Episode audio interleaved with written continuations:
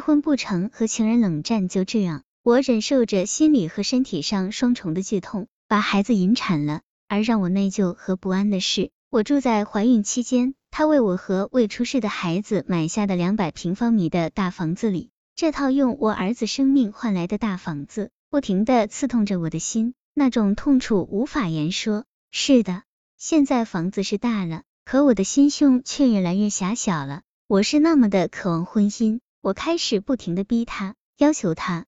我知道这样做很自私，很不理智，可我却控制不住自己。那段时间，他也很无奈，几乎每天打牌到深夜。很多时候看他很累，我既心疼又生气，谁让他两头都不想舍弃呢？有时想想，其实他对我很好，是我要求太多，太过分了。从二零零五年开始，凡是重大节日，他都是跟我们娘儿俩一起过，对我女儿就像亲生女儿一样。他明确说过，只要我不变心，承认并安心于现状。他到死都会对我们负责到底的。他除了不能给我婚姻，其他方面我说不出他哪里不好。只是一到夜深人静的时候，住着这套大大的房子，我就想起我那可怜的儿子，心便会生疼生疼的，也就特别恨他。以他的为人，以他对已分居二十年的老婆的态度，我知道他是个负责任的男人。只是世事难料，我也只能通过争取更多的利益和钱。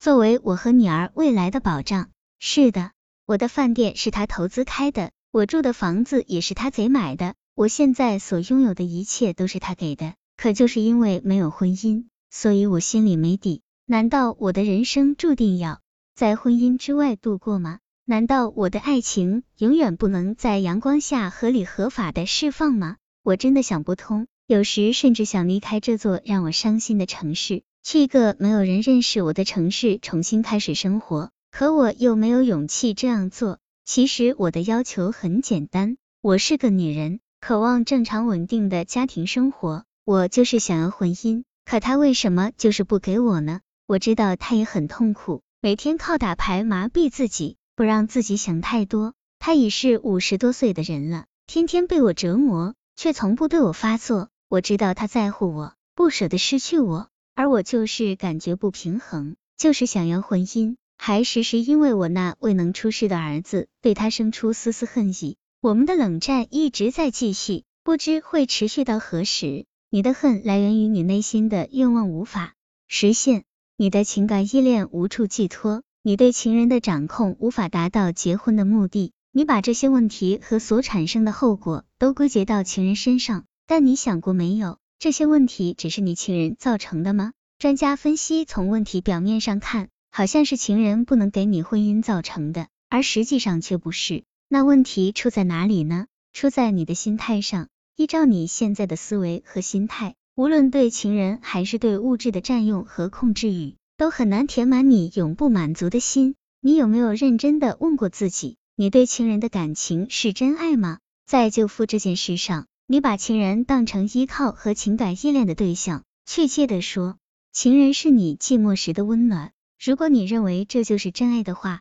那么真爱是要为对方着想的，置对方的内心需要和痛苦于不顾，是真爱吗？同样，真爱是需要付出的。在这段感情中，你又付出了什么？你通过流产的自残方式刺激和惩罚情人，逼他做出结婚的决定，而实际却惩罚了自己。一个不会爱自己的人，又怎么会爱别人？你现在需要调整自己的思维和行为方式，清晰自己内心真正的需要。一是要学会感恩，这个男人在你最需要帮助和情感慰藉的时候，伸出了援助之手，仅凭这点，你也应该对他心存感激。